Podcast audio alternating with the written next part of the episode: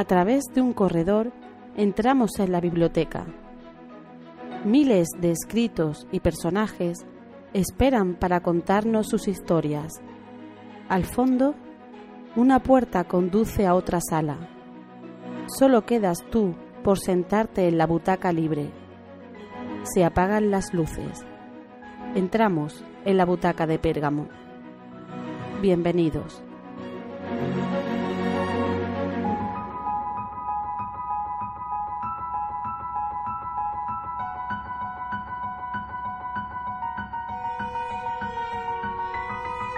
Comenzamos un nuevo programa de la Butaca de Pérgamo. Hoy íbamos a tratar dos temas, eh, uno era el CID y otro era eh, la ruta de la seda, pero los acontecimientos recientes nos han obligado a cambiar uno de esos dos temas como ya os avisamos por el blog. Olga, muy buenas, muy buenas y bienvenida. Hola, buenas, ¿qué tal? Tu tema no cambia, ¿verdad? No, el mío, como dije anterior, la anterior vez, eh, sigue siendo el CID. El tuyo sí, ¿no? El mío sí, el mío debido al fallecimiento que se ha producido hace eh, escasamente una semana del primer presidente del gobierno democrático de España después de la transición, pues hemos cambiado y hemos eh, puesto como tema principal la transición. La ruta de la seda la retomaremos y la retomaremos la semana que viene. Muy bien. Bueno, pues vamos a empezar ya, si te parece. ¿De acuerdo? Muy bien.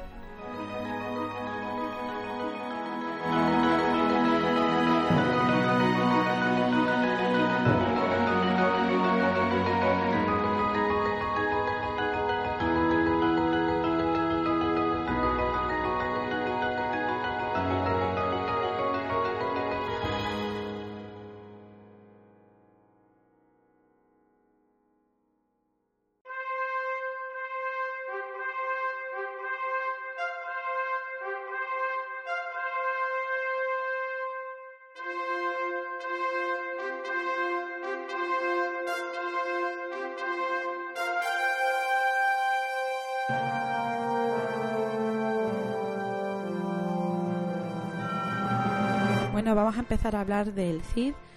Eh, y ya que te tengo aquí cerquita, Avian, ¿tú qué crees? ¿Que fue un leal caballero cristiano o mercenario? Yo me voy a quedar con la versión eh, idealizada de la historia, ¿vale? Para mí fue un leal caballero cristiano. Bueno, vamos a entrar un poquito en materia. Eh, vamos a hablar un poquito del contexto brevemente. Sí.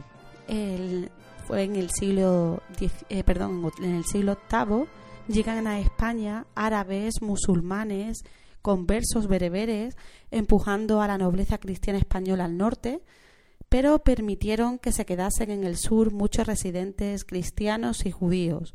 España disfrutó en ese momento de un enorme auge cultural bajo el dominio árabe y con su base en la ciudad de Córdoba, la dinastía musulmana gobernó España durante más de tres siglos pero diez años antes del nacimiento del Cid, de Rodrigo Díaz de Vivar, la dinastía se rompió en pedazos y los caudillos musulmanes dividieron la región en numerosos distritos, en los denominados, como se conoce, los estados taifas. Eh, la oportunidad que aprovechó la nobleza cristiana en esos momentos cuando eh, fue el momento en que nació el Cid en el 1040. El Cid nace en el seno de una familia cristiana bajo dominio musulmán. El árabe era la, lengua dominante en ese momento. El Cid eh, va a crecer bajo el reinado de un rey cristiano, Fernando I de Castilla y León, bajo una situación de protectorado, es decir, obligaba a pagar tributos a los moriscos en los estados de taifas y enviaban partidas de asaltos para luchar contra los que no le pagaban para, mantener, para poder mantener este control, el rey iba a depender de estos mercenarios. A los 14 años, el Cid es llevado a la corte para servir a Sancho, el hijo mayor del rey Fernando I, convirtiéndose así en vasallo y soldado. Gracias a su destreza, el Cid fue nombrado hombre de armas del príncipe Sancho II de Castilla, participando en la batalla librada entre el rey Fernando I y su hermano, perdiendo este último la vida. Tres años más tarde moría el rey Fernando, quien dividió sus tierras entre sus dos hijos. El rey Fernando había dejado Castilla en herencia a su hijo mayor Sancho, pero la mayor tierra, León, fue entregada a su hijo Alfonso VI. Esto hizo que en 1068 los conflictos fraternales terminen en guerra. En 1072 Sancho toma León y envía a su hermano al exilio, que encuentra refugio en la pequeña ciudad morisca de Toledo. Zamora, es, eh, ciudad entre León y Toledo, se levanta contra Sancho y hasta allí se dirige el Cid para parar el levantamiento. Muriendo Sancho en esta ciudad, es asesinado. De forma inmediata, su hermano Alfonso VI se hace cargo de las tierras de Sancho y el Cid entra en acuerdos con Alfonso. En 1070, el Cid contrae matrimonio. Dentro de la corte del rey ya se estaban produciendo envidias, odios y, rivalidades. Los primeros problemas surgen en 1079, cuando el Cid marcha a Sevilla a recaudar tributos y García Ordóñez a Granada. García Ordóñez era el hombre de la corte del rey. Ambos hombres se encontraron en el campo de batalla en Cabra, triunfando el Cid y manteniendo prisionero, eh, manteniéndolo durante tres días al conde García Ordóñez. El Cid lo liberó, pero éste jamás olvidaría la humillación y acusaría a éste de quedarse con parte de los tributos. El rey, envenenado de envidias por García Ordóñez, va a terminar pensando que el Cid eh, está intentando usurpar su posición y le va a enviar al exilio y va a confiscar todas sus propiedades. Es en estos momentos cuando el ejército de Yusuf con un ejército de, de, África subsahariana van a atravesar España dirigiéndose al norte y reclutando mercenarios y tomando esclavos. En Sagrajas ya tenía un ejército de veinte hombres y fue allí donde comenzó la batalla. El ejército de Alfonso desencadenó un ataque sorpresa durante las plegarias nocturnas musulmanas del viernes, pero el ataque fue repelido y la caballería cristiana masacrada. Pero el rey Alfonso escapó. Esa sería la batalla de Sagrajas de 1086. Eh, pero los almorávides no habían venido a ocupar España y tras derrotar a Alfonso regresan a Marruecos. El rey manda llamar a El Cid y pone fin a su exilio, pidiéndole volver a su corte.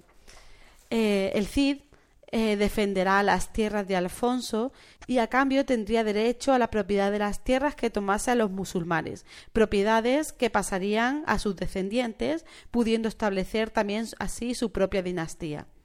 Convocados por el líder musulmán de España, Yusuf, los almorávides van a volver tres años después y conquistan los principados islámicos de España, reunificando el Islam español bajo una única autoridad, siendo una amenaza para Alfonso VI.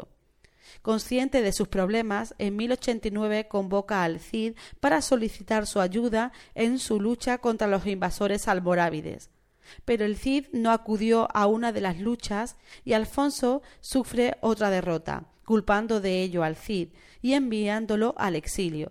Esta vez el Cid no buscó un nuevo patrón, sino que condujo su ejército al norte por la costa mediterránea, uniéndose los gobernantes locales de las ciudades por las que pasaba, tanto cristianos como musulmanes. El Cid se refugia en las montañas del norte de Valencia, formando una posición defensiva fortificada. La persecución del Cid estaba liderada por el conde de Barcelona, rodeándolo con su ejército.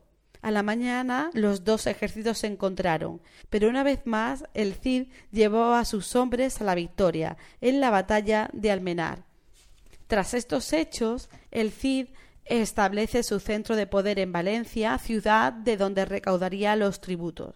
Con la ayuda de una flota italiana, Alfonso bloqueó Valencia, pero el Cid respondió con un ataque a Castilla es la marcha a La Rioja, la tierra de García Ordóñez, y arrasa con todo. Ante esto, Alfonso abandona Valencia. Pero para el Cid le llega otra nueva amenaza. Los almorávides del sur dirigen sus ojos a Valencia en 1092, que sitian la ciudad. Al final los musulmanes terminan cediendo, pero el Cid toma prisionero al juez musulmán y llegan los almorávides a Valencia. Ante esto, el Cid pide ayuda a sus aliados que les falla. Durante diez días los musulmanes iniciaron una guerra psicológica rodeando las murallas de la ciudad y llenando el aire de aullidos y de tambores de guerra. Fue el segundo intento de sitio. Ante esto, el Cid diseñó un inteligente amago de ataque de la caballería, haciendo salir a un grupo por la puerta de la ciudad. Cuando los almorávides atacaron a los caballeros, el Cid envió otra unidad por otra puerta con el objetivo de atacar la retaguardia de los enemigos, siendo así una sorpresa total. En un día el Cid había derrotado a los enemigos. Era la primera vez que los almorávides habían sido derrotados. Para el Cid era ya el momento de asegurar su reinado sobre Valencia y ejecutó, quemando vivo, al juez musulmán y encarceló a la aristocracia de la ciudad, pidiendo enormes cifras como recompensa. La siguiente conquista era la roca de Morviedro, al norte de la ciudad, en manos musulmanas, importante fortaleza defensiva que tomó sin problemas, consiguiendo ser el indiscutible dueño de la ciudad. Gobernó Valencia durante cinco años, pero el deseo de establecer una dinastía fracasó. Su hijo Diego murió en combate luchando para Alfonso VI contra los almorávides. Cuando el Cid murió no dejó sucesor y Valencia cayó poco después en manos almorávides. El Cid murió pacíficamente en 1099.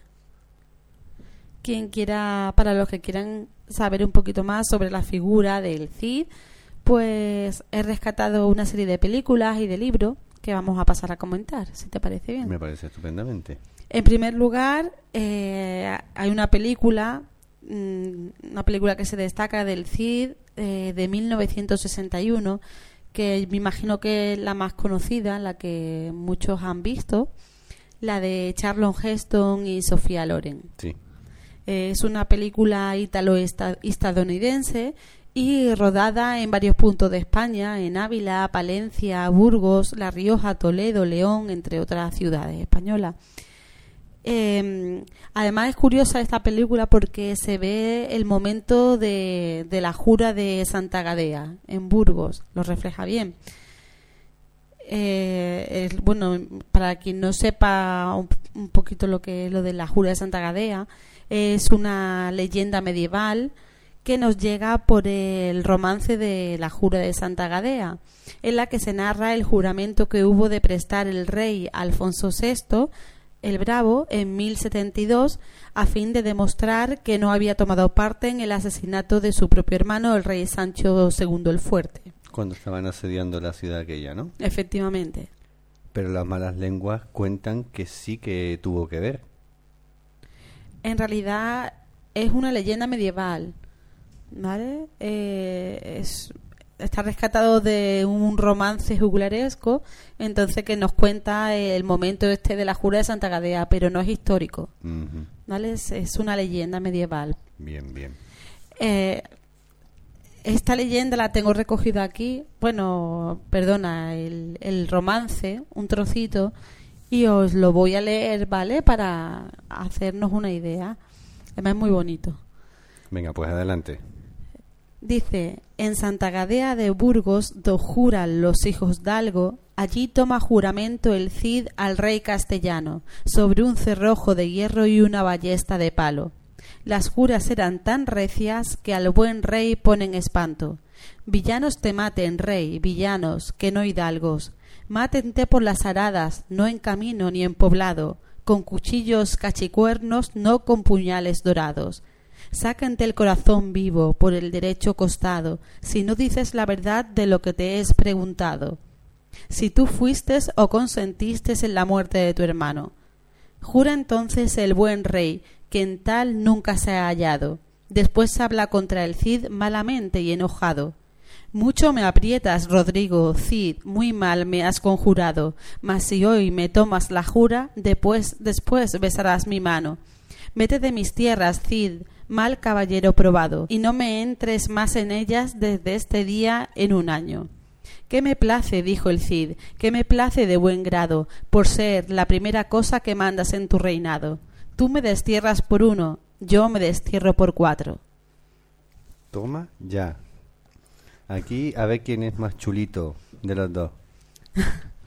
Es un romance, se considera un romancero viejo, un romance jugularesco, donde podemos ver el carácter despectivo de don Rodrigo Díaz ante los lazos de vasallaje y el destierro al que les condonado, perdón, al que le condena el rey aragonés Alfonso VI. Bueno, también eh, he destacado otra película que es la de El Cid, la leyenda. Ah, pues mira, esta no la conozco. La de echar los gestos sí la conocía, pero esta no la conozco. Bueno, esta sí seguramente que sepas cuál es. Cuando te cuento un poquito, es la, una película española de animación de 2003. Ah, me suena. Claro, es la que... la premiaron con un Goya a mejor película de animación. Sí, creo que no la llegué a ver y sí, ya la recuerdo. No la llegué a ver, pero tenía tenía ganas de verla, pero al final por H por B, al final no la acabé viendo y la verdad es que se me ha olvidado, en el, la tengo en ahí en el cajón de los olvidos, o sea que... Mm, de cuenta la vida de Rodrigo Díaz de Vivar, eh, pero bueno, ya esto de forma divertida y entretenida es una película de animación para niños. La pusieron creo que en diciembre, en 2013. Sí, yo simplemente espero que en esta película no hable el caballo como siempre. No, yo. pues la verdad es que no lo recuerdo, ¿eh? A mí, yo. no sé qué, tendría que decir el caballo. Es Babieca, ¿no? No, Babieca no. Ostras, pues ya me has pillado quién es el caballo de Cid. ¿Babieca? ¿Babieca? Va, vale. Pues con la misma. Yo recuerdo con cariño una película también que se llamaba El Dorado, en el que pensaba que el caballo iba a hablar y el caballo afortunadamente no hablaba.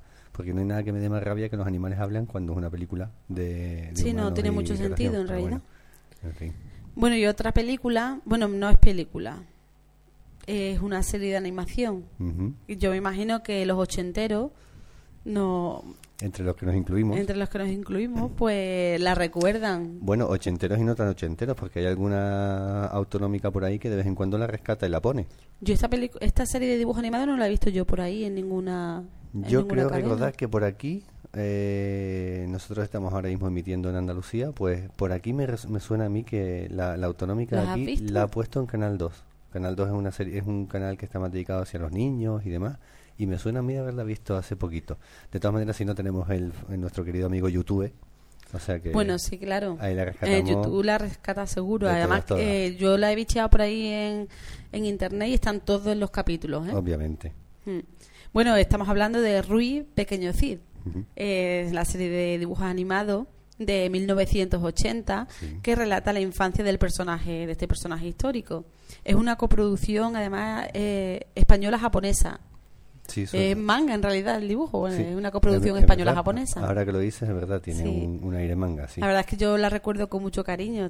Tendrás muchas ganas de salir a la calle con una espada de madera en busca de aventura, ¿no? Ah, bueno, menos mal que es de madera, si no... Hombre, eh, claro. Nos ponemos por ahí a darle caña a los sarracenos y nos quedamos solos. Sí, Pobrecitos míos. Bueno, sarracenos, pobrecitos míos, no, pero porque no. No en esta en esta época las películas en esta época las series eran mucho no pero vamos que tendrán ganas de salir con la espada de, de madera de vez en cuando dan, y, a, lanzarse contra el enemigo no sí sí. Así, espadazo limpio por la calle.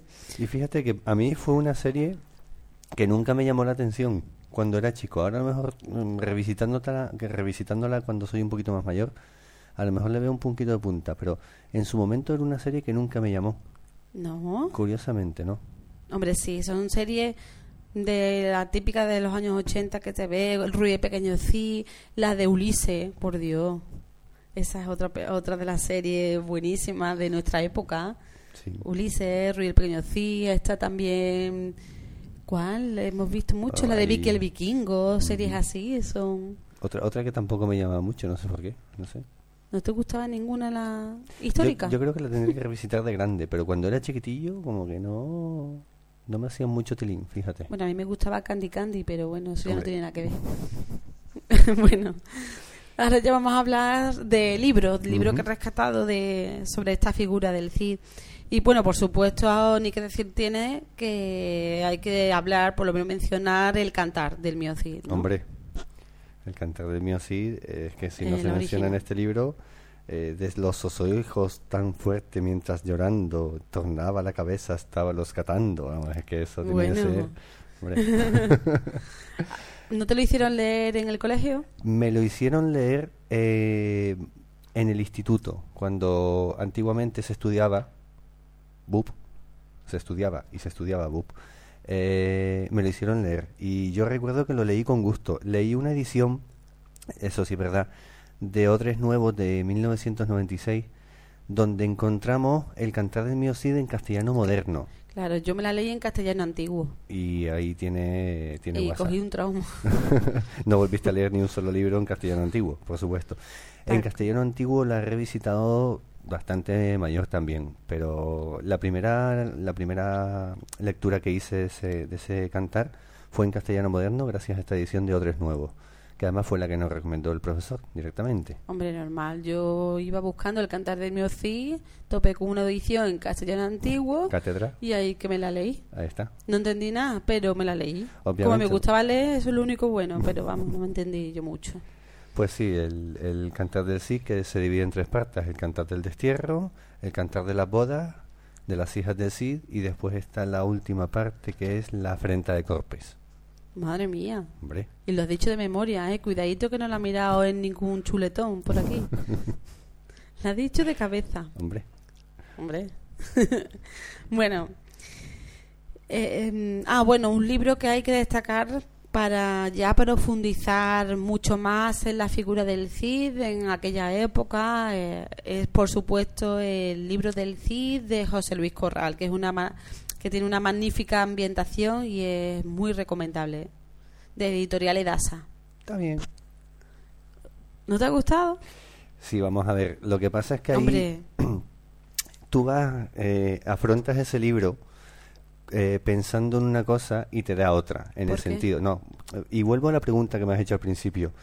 Tú entras a leer el Cid diciendo héroe mm, legendario, efecti- no, héroe legendario, eh, caballero, no sé qué, y ahí es donde se ve el trasfondo histórico. Entonces ahí es un cambio totalmente de, de onda de lo que tú llevas pensado a lo que te encuentras hasta el final del libro. sí que hemos mitificado la figura y realmente fue un poco mercenario también Eso ¿no? es. Entonces ahí te da el punto de vista histórico que tú nombrabas al principio y claro, si no vas preparado para eso te descoloca.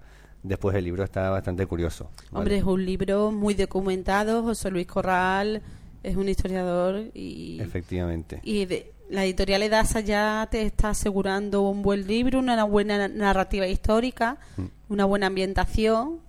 A mí quizá lo que menos me gustó de ese libro fue el tratamiento desde el punto de vista del personaje. Y no me voy a meter en rollos técnicos, sino simplemente que se usa lo mismo de siempre. Es decir, el escudero que está con él es el que cuenta la historia. Ujú. Yo qué sé, cúrratelo un poquito, hazlo desde una tercera persona que sea un poquito más como objetivo. ¿vale? Bueno. entonces en ese sentido... Aquí puede hablar José. Luis Corral y que nos llame y que te diga dos cosas bien dichas, porque te Bueno. está metiendo con su libro. Bueno, vale, estoy dando una opinión eh, constructiva y fundada. Vamos a tener que poner los teléfonos de ¿Cuáles son- aludidos. ¿Cuáles son nuestras vías de contacto? Pues por ahí. por que ahí. agradecemos todos los comentarios, los de don José Luis Corral y los vuestros. Animaros. Bueno, y a quien le parece una, un libro demasiado documentado, demasiado serio, pues vamos a pasar con otra cosa. En este caso, Miedo me da. en este caso es una película. Es es, mm, es una película, sí. Y para hacerlo un poco más ameno, pues nada, os recomiendo que veáis El Cid Cabreador. Dios mío. o sea, a eso se le llama enlazar con el siguiente tema. O sea, El Cid Cabreador es una película de la transición. El Cid Cabreador es una película española, obviamente, de 1983. Exactamente. Casi final de la transición. Y cla- claro, efectivamente. Pero bueno, eh, es curiosa la, la, la he destacado un poquito para amenizar esto, porque a que no sabes quién es el actor principal. Ay, Sí. que lo sabes. Sí, creo recordar que sé No quién me lo es. puedo creer. No, espera. La estoy confundiendo. La estoy confundiendo con la película de Almanzor. Di quién es el actor principal y yo te digo quién es el de la película de Almanzor. No, dime tú. dime. Antonio Sores. No. Por eso, Al- Almanzor es Antonio Sores. O sea, usted imagínese, Almanzor con gafas. Sí, curioso, curioso. Vamos. Pues esta película va por ahí los tiros. Pero no, pero seguro que no tienes ni idea de quién es el actor principal. Solamente ha hecho una película, esta. Pues ni idea. Entonces ni idea. Solo ha hecho una película. No, dime quién es, me rindo, no, no tengo ni idea. Pues el Cid cabreador, en este caso, es Ángel Cristo. Te, puedo- ¿Te quedas un poco helada? A cuadro. Jimena es Carmen Maura. Después también está Paquita Rico, José Luis López Vázquez, Rafael Aparicio, Pepe de Rosa, entre otros. Pero Ángel Cristo es el Cid cabreador, es la única película que ha hecho. Qué barbaridad. Y supongo que será visto como la de la época, ¿no? O sea, introduciendo anacronismos históricos. Bueno, sí, claro. Sí, ¿no? Eh, como ya te habrás imaginado, pues es una parodia, ¿no? Es una parodia como tratan, como otras tantas que se han hecho en España sobre un personaje histórico. Cristóbal Colón tiene otra con... Tenemos este, la de con- Juana la Loca de vez, en cuando. Esa es buenísima. Esa es buenísima. Isabel de Castilla Lola Flores. Esa es de vez buenísima. en cuando, sí. O Cristóbal Colón De de, profesión descubridor. descubridor. Que es de Pajares. Eso es. Eso es. Bueno, pues en esta película Rodrigo Díaz de Vivar, Ángel Cristo, está, está enamorado de Doña Jimena, que es Carmen Maura, sufre una maldición que le echa el padre de Jimena y Rodrigo se vuelve afeminado, volviendo a recuperar su virilidad tras ser secuestrado por Doña Urraca, convirtiéndose en el Cid Cabreador. Un, curradísimo, pero un tono cómico. Bueno, pues sí, lo tenemos ahí. Lo tenemos ahí pendiente. Porque vamos. Bueno, en fin. y lo que hay que perderse de esta película es el principio con Pepe de Rosa. Buenísimo, ya no te cuento más nada, pero cantando una cancioncilla medio árabe, medio en risa española, y eso en los primeros minutos creo que de, de la película, con Pepe de Rosa. Pues Eh, que creo que es lo único que merece la pena. Pero bueno, Ya saben, vamos a buscar el principio en YouTube y a ver qué nos cuenta. Jos, mm, no tienes nada más, supongo, no, ¿vale? Pero yo sí he encontrado algo más que también me sirve para enlazar con el tema que viene, como bien has hecho con la última película, y es una obra de teatro de Antonio Gala, que se llama Anillos para una dama. ay sí, ¿vale? Que esa eh, tiene como protagonistas a eh, Doña Jimena y a Alvar Fáñez, ¿vale? Que es uno de los más leales eh, lugartenientes del Cid. Y aquí, hombre, la historia es un poco, nos cuenta un poco enrevesado, porque aparte de la trama histórica que es en el sitio de Valencia, aquí nos cuentan que Jimena está enamorada de Álvaro Fáñez, no tiene ningún sentido, pero bueno, en fin, la, ahí la creatividad del autor es libre. Y bueno, es una representación un poco de ¿es la una España. obra de teatro? Sí, es una obra de Es teatro. que yo creo que me la he leído. Sí, nosotros, a nosotros nos la hicieron Me la leer. hicieron leer, sí. Sí, y bueno, la leímos un poquito y hasta ahí nos quedamos. O sea, eh, tampoco fue una cosa demasiado profunda. Pero bueno, hasta ahí.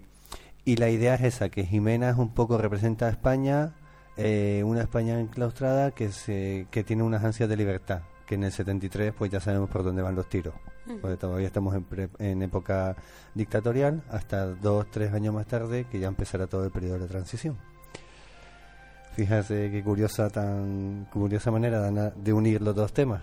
Sí, porque ahora vas a hablar tú de La transición transición. debido al, al fallecimiento, fallecimiento de... hace poquito de don Adolfo Suárez. Ujú, Muy bien. Nos tomamos una pausita, os damos las vías de contacto para que nos digáis lo que queráis y a Y partir el de ahí teléfono de aludido, por favor.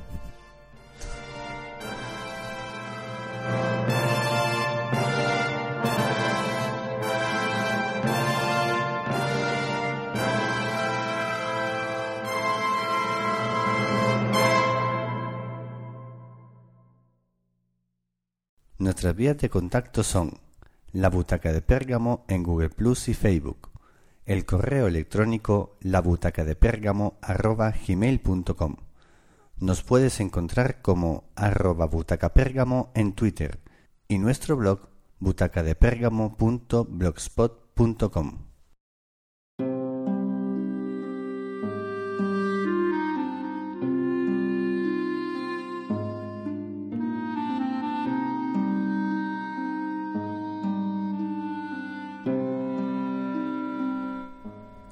bueno, hemos dejado el CID y ahora nos metemos en otro momento totalmente diferente que va a ser la transición.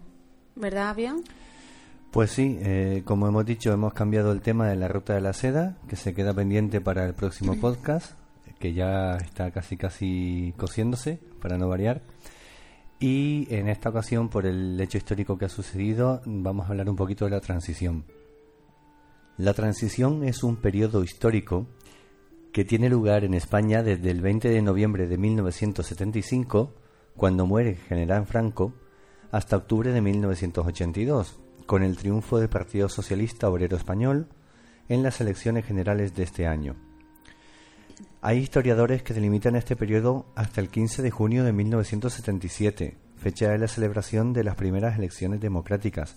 Nosotros lo vamos a alargar un poquito porque es cuando se produce el primer relevo democrático y porque además suceden un par de hechos históricos que fuera de ese concepto no tendrían ningún sentido. El triunfo de la transición es el pasar de un régimen dictatorial a otro democrático y parlamentario en apenas 12 meses. Don Juan Carlos I se convierte en el rey el 22 de noviembre, en virtud de la ley de sucesión en la jefatura de Estado, e inicia su reinado sin salirse de los cauces de la legalidad franquista. Esto es, jura fidelidad a los principios del movimiento, toma posesión de la corona ante las cortes franquistas y respeta la ley orgánica del Estado de 1966 para el nombramiento de su primer jefe de gobierno. Aparte de la jefatura del gobierno, hay una institución importante en esta época que es el Consejo del Reino, donde sitúa, don Juan Carlos sitúa a Torcuato Fernández Miranda. Veremos que este movimiento es importante porque Fernández Miranda es un viejo franquista, pero que sin embargo comparte con don Juan Carlos la necesidad de que España ha de evolucionar hacia un sistema democrático. Como hemos dicho antes, don Juan Carlos respeta la ley orgánica del Estado de 1966 y coloca como primer jefe de gobierno a Carlos Aria Navarro, que es ministro, ministro de Franco. El nombramiento va a provocar un poco de sorpresa, ya que ofrece un panorama continuista y no, augura grandes transformaciones políticas. Las primeras reformas que hace el gobierno de Arias Navarra, Arias Navarra, perdón, se limitan a las leyes de reunión y manifestación, que amplían la libertad para reunirse sin que fuese necesaria una autorización, y la ley de asociaciones políticas que permite la creación de grupos políticos, aunque todavía sin el carácter legal de los partidos políticos. Además, debían estos partidos que se, que se crearan en ese momento debían de aceptar los principios del movimiento y las leyes fundamentales, así que solo se inscriben siete asociaciones en ese momento. Estamos viviendo en España un momento muy complicado, ya que la agitación de la oposición va en aumento, las manifestaciones en petición de una amnistía son frecuentes y en el País Vasco varios grupos armados prosiguen con sus atentados. Por ejemplo, tenemos los sucesos de Vitoria, los de Montejurra. La incapacidad de Arias Navarro hacer frente a esta situación, unido a su resistencia a desmontar el régimen franquista, hace que el rey fuerce su dimisión. El Consejo del Reino entonces propone una nueva terna de candidatos a presidente del gobierno, y es aquí donde tiene el papel importante Torcuato Fernández Miranda, ya que en esa terna va a incluir a Adolfo Suárez. Adolfo Suárez va a ser el elegido y tiene como primera misión convencer a los políticos del sistema franquista para que lo desmantelen, quiere acabar con el régimen. Va a ser la culminación de la famosa frase llegar a la ley por medio de la ley el gobierno de Adolfo Suárez va a tomar varias medidas. Yo las voy a nombrar porque hay que tener un orden, pero no significa que sea cronológicamente esas medidas, ¿vale? voy a contarte primero las que son más importantes, las que considero más importantes y después progresivamente. La primera medida que se va a tomar es la ley para la reforma política, que abre la puerta a un sistema de democracia parlamentaria es importante porque no se concreta cómo va a ser el nuevo sistema político. Es decir, solamente va a ser un sistema de democracia parlamentaria, pero todavía no se ha establecido si es república, si es monarquía o lo que sea. Solo se van a eliminar los obstáculos que ofrece el régimen franquista a la implantación de un sistema democrático. Se le denomina como el acta de liquidación del franquismo aprobada por las propias Cortes franquistas. Esta operación se legitima por un referéndum en el que el 94% de los participantes, que son un 77% de la población, dan su aprobación. Con ello ya se puede abrir el proceso electoral, pero antes hay que legalizar a la oposición. Se realiza mediante decreto ley. En caso de duda sobre la legalización de algún partido, el Ministerio de Interior remite la documentación al Tribunal Supremo para que dictamine. ¿Cuál va a ser el caso más paradigmático de todo esto? El Partido Comunista de España.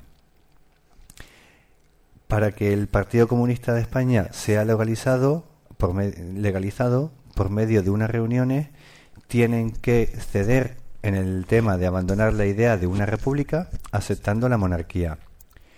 Y además, bueno, aquí se aprovecha las vacaciones de Semana Santa, donde el ejército está ampliamente desmovilizado para legalizarlo. Va a ser esa fecha el 9 de abril de 1977. También es necesario reformar el Código Penal, ya que está penado la agrupación con fines comunistas. Una segunda medida que se toma es la de la amnistía parcial de presos políticos en julio de 1976, que será total en mayo del 77. En marzo de 1978 se legaliza el derecho de huelga y el de abril la libertad sindical. También se va a promulgar en estas fechas una ley electoral. Con respecto al ejército, que es un caballo de batalla importante, se va a confiar en militares liberales. La figura más, relevante es la del general Manuel Gutiérrez Mellado, que va a promocionar a los oficiales, a los oficiales partidarios de la reforma y a sustituir a los mandos de la fuerza de seguridad partidarios de conservar el régimen. Las elecciones generales del 15 de junio de 1977 dan el triunfo a cuatro partidos políticos: la UCD de Suárez, el PSOE, el Partido Comunista Español y Alianza Popular, que es el partido de Manuel Fraga. La Unión de Centro Democrático tuvo que formar gobierno durante dos legislaturas, la de junio de 1977 y la de marzo de 1979, pactando con otros partidos, ya que no consiguió nunca la mayoría absoluta.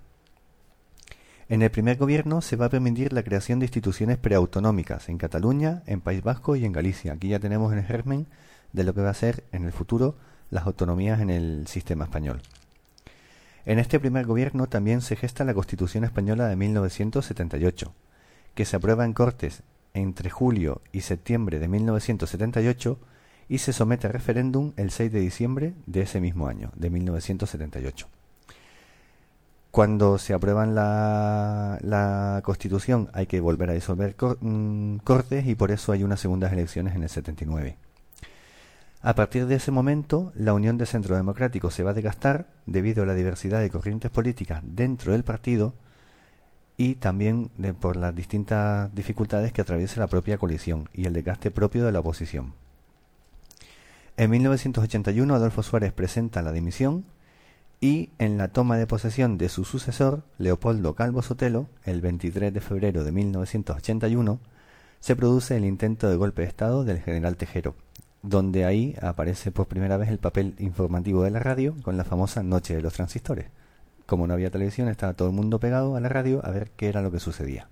Ahí, perdona, Adolfo Suárez fue el único que no se tiró al suelo. Eso es. Se han visto las imágenes, eh, nos han recordado esas imágenes y efectivamente se ve como que se queda sentado esperando, aguantando el chaparrón. Eso es, él, él lo explica, dice, eh, en un audio que después, por cierto, recomendaremos, eh, él lo dice, él dice, yo era el presidente del gobierno, yo no me podría tirar al suelo.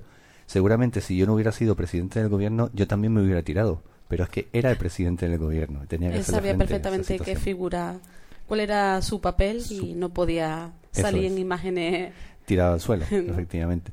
De hecho, él también dentro del gobierno gestionó el golpe de Estado para intentar disolverlo, pero bueno, en fin, con más o con menos éxito. Pues tras finalizar este capítulo, el golpe de Estado del 23F, se convocan otra vez elecciones en 1982 porque ya el partido está totalmente desgastado, no hay ningún tipo de criterio. Y en este caso ya son ganadas por el Partido Socialista Obrero Español que con este hecho nosotros en la butaca de Pérgamo vamos a considerar que finaliza el capítulo de la transición. en realidad este periodo histórico es muy importante en España, ¿verdad? Donde se asientan las bases de, de la democracia. Exactamente, es lo que hoy tenemos. Eh, lo que hoy tenemos pasa por aquí. Eh, es una historia que, ¿hasta qué punto es historia? Porque es demasiado actual, pues todavía está, está muy calentito, recién salido del horno, para tener un criterio histórico. Pero bueno, Pero yo creo que, creo que ya se considera un poco historia. ¿no? Sí, claro, eh, bueno, también es un, es un, cambio importante. Mm. Pues empieza. Sí, sí, dime, dime. No, hay una cosilla, por ejemplo, que no, no entiendo muy bien porque ETA, por ejemplo. Sí es un movimiento que surgió en contra de, de Franco. Sí. Y ETA en el periodo de la democracia sigue matando y, con fuerza, además. Porque lo que van buscando también es la independencia del País Vasco y la anexión de ciertas localidades. Sí, pero como que se cambió, ¿no? Porque surge realmente en contra de los ideales de Franco y contra Franco. Mm, la, a ver, surge con un objetivo y el objetivo no cambia cambia el sistema de gobierno, cambia todo, pero no tiene la autonomía que, va buscando ese grupo terrorista. Entonces, la primera, el primer objetivo es Franco porque es un, es un elemento que es inmovilista.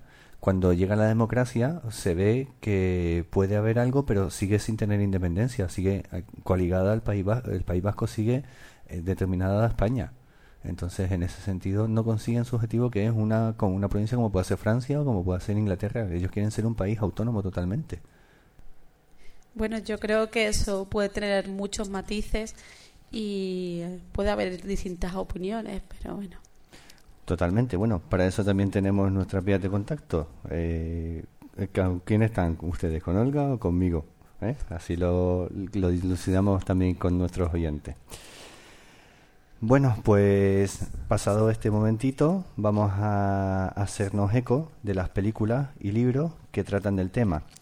Como nuestros oyentes fieles sabrán, nosotros no vamos a intentar eh, crear cátedra, vamos a intentar eh, que sean unos temas entretenidos, unos libros más o menos entretenidos, ¿vale? Que se puedan ver con, con relativa facilidad. Hablamos, hoy incluso vamos a hablar hasta de miniseries, o sea que mira, hoy estamos que nos salimos del pellejo. Cuéntame. No, eso es una maxiserie. Ah, bueno, sí. Pero bueno. Sí, por la cantidad de capítulos que llevan ya. Demasiada maxiserie, mm, creo. Se está alargando demasiado, ¿eh? Sí, demasiado. Pero no, aunque Cuéntame también lo podríamos reseñar. Pero primero vamos a hablar de una serie de 13 capítulos llamada La Transición, que es del año 1995. Es muy famosa, está dirigida por Elías Andrés y el guion es de Victoria Prego. Esta serie fue emitida por Televisión Española, seguramente si buscamos en a la carta a lo mejor podemos encontrar algo. Se va a iniciar con el asesinato de Carrero Blanco en 1973 y va a finalizar con las primeras elecciones democráticas de 1977 se van a contar los principales acontecimientos en el paso de la dictadura a la democracia y su valor histórico es el contar con el testimonio de, entre otros, Felipe González, Manuel Fraga, Santiago Carrillo o el cardenal Tarancón, entre otros. Es importante este último personaje del que acabo de hablar, eh, el, cardenal Tarancón. Sobre la vida de Tarancón encontramos otro telefilm de 2010 también producido por Televisión Española y por la Radio Televisión Valenciana, que tuvo su adaptación novelada en el mismo año. Eh, se titula Tarancón, el quinto mandamiento. La miniserie, vamos a hablar de una y de otra, la miniserie hace un viaje por la vida de Tarancón, siendo sacerdote prófugo durante la Guerra Civil, participante del Concilio Vaticano II y figura clave en los últimos tiempos del franquismo e inicio de la transición.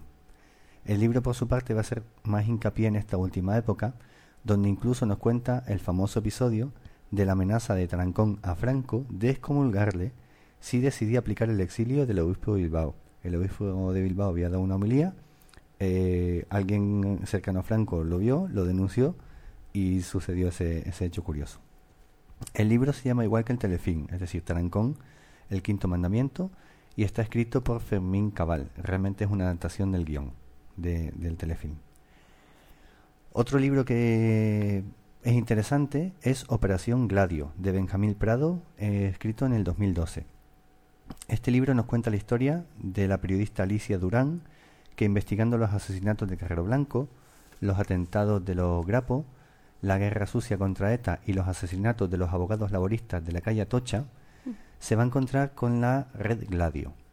Esta es una red, esta red es una organización anticomunista que está promovida por la CIA tras la Segunda Guerra Mundial que tiene como objetivo evitar la expansión de la izquierda por Europa.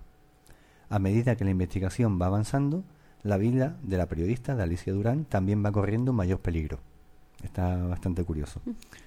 Eh, sobre el hecho que acabo de nombrar del asesinato de los laboristas de la calle Atocha, hay una película que se llama Siete días de enero, que es de 1979, y nos cuenta, a modo de documental, los días anteriores y posteriores al atentado. Este hecho es muy conocido, fue muy famoso, en el cual un grupo de extrema derecha entra en un despacho de abogados laboralistas militantes de comisiones obreras en la noche del 24 de enero del 77 y, van buscando al presidente del sindicato de transporte de comisiones, Joaquín Navarro. En el momento del asalto se van a encontrar en el despacho nueve personas, siete abogados, un estudiante de derecho y un administrativo. Les ponen a todos contra la pared y les disparan, así, por la cara, matando a cinco. El proceso autonómico. Eh, aquí vamos a hacer hincapié en, un, en, un, en una parodia. El proceso autonómico va a tener su reflejo en un libro satírico de Fernando Vizcaíno Casas, anda que no di yo guerra con este libro, titulado Las autonosuyas. Lo conseguimos. Lo conseguimos, lo conseguimos. Eh, fue difícil, ¿eh? Fue difícil. Este libro, de todo lo que hemos hablado, es más o menos relativamente sencillo de encontrar. Este libro, gracias a Internet, cada vez es más sencillo, pero a la hora de la verdad va a ser complicado de encontrar. Bueno, pues aquí se nos cuenta eh, de una forma humorística la idea del alcalde de un pueblo, que se llama Rebollar de la Mata, el pueblo, que no existe, de, constituir, de constituir un ente autonómico serrano, que va a aglutinar al resto de localidades vecinas. En este libro se va a parodiar todo, incluido los idiomas cooficiales, ya que el alcalde crea el farfullo. El farfullo es un idioma, que no es un idioma, sino que es un defecto de pronunciación del propio alcalde que cambia las P's por F's. Entonces es gracioso ver cómo los niños en la escuela tienen que aprender el farfullo por ejemplo. ¿no? Bueno, la bandera, el himno, lo tienen todo. Que es un poquito crítica a las autonomías. Eso es, es un poquito crítica del, de todo el, ámbito autonómico, porque también, bueno, aquí tenemos los enchufes que hay en el poder, los nombramientos a dedos, tú eres no sé qué, tú eres no sé cuánto, eh, corruptelas y demás cosillas, ¿no? Sí, a mí un poquito esto de las autonomías me resuelta también ya que hablamos del Cid, a los reinos taifas, ¿no? Sí. Está todo un poquito dividido y nos vuelven un poco locos. Va un poco en ese plan, va un poco en ese plan, la verdad que sí. Bueno, pues en este libro va a haber hasta una parodia del 23F. Va a haber hasta un golpe de Estado cuando se esté constituyendo el auto autonómico. Y se va a vacinar lo que, a vacinar lo que traen las autonomías, ¿no? Eh, existe una adaptación al cine que quizás sea más fácil de encontrar de este libro, llamada igual, Las autonosuyas, en la cual el alcalde, que tiene un nombre tela marinera, a ver si me sale la primera, Austragisildo, me salió, está interpretado por Alfredo Landa. O sea que ya no, la película, eh, una película que tiene por lo menos un caché relativamente medio en lo que son actores. Bueno, el golpe de Estado del 23 de febrero, eh, que también hemos mencionado, tiene dos películas. Otra miniserie, eh, creada por Alea Docs and Films, televisión española y la televisión catalana, eh, que está titulada 23F, el día más difícil del rey. Esta, esta miniserie nos narra en dos capítulos, desde el punto de vista de don Juan Carlos, el eh, acontecimiento del golpe de Estado de Tejero, del 23F. Que por cierto aquí don Juan Carlos está interpretado por eh, Luis Omar, eh, el que hace de romano en... el que hace de Ah, ya sé quién dices, el de Hispania, ¿no? El actor principal que hacía... De, Romano Jefe, que no me sale el de el, Romano, Romano, el primer Romano, de pelo blanco. Sí, buenísimo ese actor. ¿Cómo se llama? Eh, Luis Omar. Uh, muy bueno. Mm. Y después tenemos otra película donde sale nuestro amigo Paco Tous, que se llama 23F la película. Porque nuestro amigo. No digo por conocimiento de... Bueno, los hombres de Paco. Por ejemplo. Esta película, 23F, la película, nos cuenta el golpe de Estado y las tensiones entre los distintos participantes del golpe. Aquí sí vamos a ver realmente más o menos una recreación de lo que fue ese, ese momento histórico. Que por cierto, a Paco Tous lo veo yo de vez en cuando por aquí, por, por Sevilla, donde estamos nosotros. Efectivamente. Se le ve, se le ve, se le, ve. Es fácil relativamente verle. Bueno, y vamos a acabar con tres últimas recomendaciones. Eh, esta vez ha sido complicado encontrar algo para niños, por no decir imposible, así que no vamos a ver nada para niños, desafortunadamente, pero sí eh, tres puntos de vista más que nos interesaban. La primera es la transición desde el punto de vista de la mujer. Eh, el título se llama Mujer en la Atalaya y es de Pilar Mañas. Este libro nos cuenta la historia de Dora, una niña que crece bajo la moral y el ambiente de la España franquista, y que tiene como alter ego a Julia, una mujer culta y liberal. Posteriormente, Dora va a ir a la universidad, donde podrá ver cómo su infancia en relación a la transición, cómo, perdón, cómo es su infancia en relación a la transición que se está fraguando en esa época convulsa. Algo interesante de la educación de la mujer en, la época franquista a la liberación de la mujer que tiene posteriormente en la transición y tiempos posteriores y tenemos que acabar con por lo menos una biografía de Adolfo Suárez. Eh, existen muchísimas, nosotros aquí eh, hemos recogido una de las muchas que existen. Yo no soy muy de género biográfico, pero bueno, por lo menos algo sí, sí os puedo recomendar, que es Adolfo Suárez, una tragedia griega de José García Abad del 2006, donde se nos cuenta la vida de Adolfo Suárez desde un punto de vista más humano y más sencillo, eh, haciendo hincapié también en, su periodo personal, desde que deja la presidencia del gobierno, a todo lo que tiene que pasar a posteriori. sí, todos los problemas que se le, se le echaron encima con los problemas de enfermedad con la familia, ¿no? El fallecimiento, efectivamente, de, la mujer, de, la hija, efectivamente. Eso es. Ha habido hay un cúmulo de desgracias. Eso es. Y finalizamos con El azar de la mujer rubia, de Manuel Vicent, eh, que es un libro de 2013. Este libro tiene como partida la famosa foto que se ha puesto tan de moda últimamente, donde sale Adolfo Suárez y el rey de espalda, con el rey con el brazo por encima a Adolfo Suárez. Y ese es el punto de partida.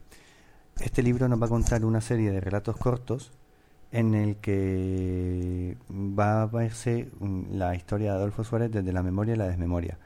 La mujer rubia es la secretaria que tiene Adolfo Suárez cuando está trabajando para Radio Televisión Española. Y bueno, se, forma un triángulo interesante de, de, poder entre estos tres personajes. Entre el rey la confianza que tiene, Adolfo Suárez la confianza con su secretaria y la secretaria en, en, general con los otros dos. ¿no? Es un libro que tiene muy buena crítica, es muy famoso y tiene pinta de ser muy interesante. Son historias cortitas que nos van a ir contando eso, capítulos concretos de la vida de Suárez y la relación entre los tres personajes. Y bueno, como les he dicho también, voy a recomendarles un audio. Eh, no somos competencia, aquí tiramos todos hacia el mismo lado y entre más nos escuchamos mucho mejor unos a otros. Y el audio es en relación a un podcast de documentos de Radio, de Radio Nacional de España es el que precisamente tiene lugar antes de la semana que estamos grabando, que es la semana de, bueno, que corresponde con el día 26 de marzo, que trata sobre la figura de Adolfo Suárez. Es muy interesante, está comprimido todo con lo que les he dicho aquí, pero además ahí, como tenemos un tema de derechos que nosotros no podemos emitir y ellos no lo tienen, pues ahí vayan a escuchar las voces de protagonistas, voces de cuando sucede el golpe de Estado, entrevistas a personajes, eh, no, informativos, cosas que son... ¿Qué podcast es? Eh, documentos de Radio Nacional de España, del día 26 de marzo. ¿Quiénes lo llevan? Es un equipo, es un equipo que va cambiando. los documentos lo van haciendo cada cada equipo hace un documento. Entonces está muy bien trabajado. Son muchos sonidos de archivo que lo recomiendo por eso, porque son sonidos de archivo que son muy rescatan las voces y Efectivamente, conversaciones, entrevistas, claro. Entonces bueno, el, golpe de, estado lo podemos escuchar ahí, o sea, lo, que les he dicho yo. Muchos documentos sonoros. Efectivamente, que aquí no podemos emitir por un tema de derechos, como ellos se lo tienen, pues lo recomiendo. No me cuesta nada y en el mundo, en el mundo podcastero, entre más seamos, más nos escuchamos. Claro o sea que sí. que da un poquito igual, ¿vale? Bueno, pues esto ha sido todo el tema de la transición. No sé si habrá quedado muy tocho, ¿Qué va? Está Me- muy entretenido. menos que cuéntame seguro. Y, Sí, sí, seguro. y bueno, vamos a ir ya abriendo la puerta a la despedida para ir preparando las mochilas para los próximos dos viajes que nos esperan, ¿no? Sí, sí, sí. Yo ya tengo preparado lo que. Ya tengo mm, un parche en la mochila. Un parche en la mochila. Mm. Vas a hablar de ciclismo. No, no, no, no. No, no. No, Bueno, pues un yo parche espero- negro para el ojo. Espero que no me coja a mí ninguna llamada intempestiva cuando esté por la India y podamos acabar con la ruta de la seda.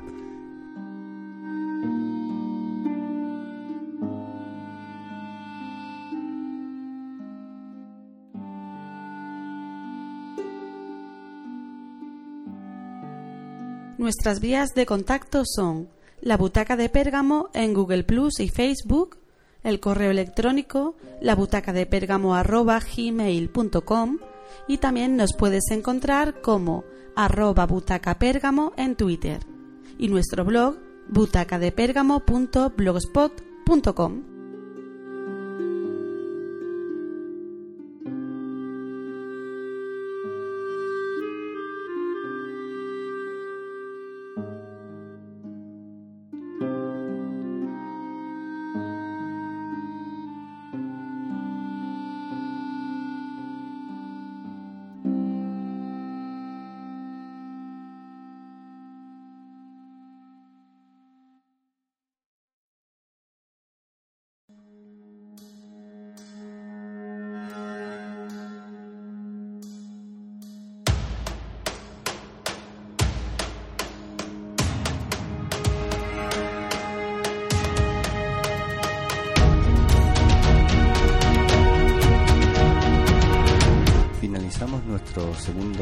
podcast de la butaca de Pérgamo.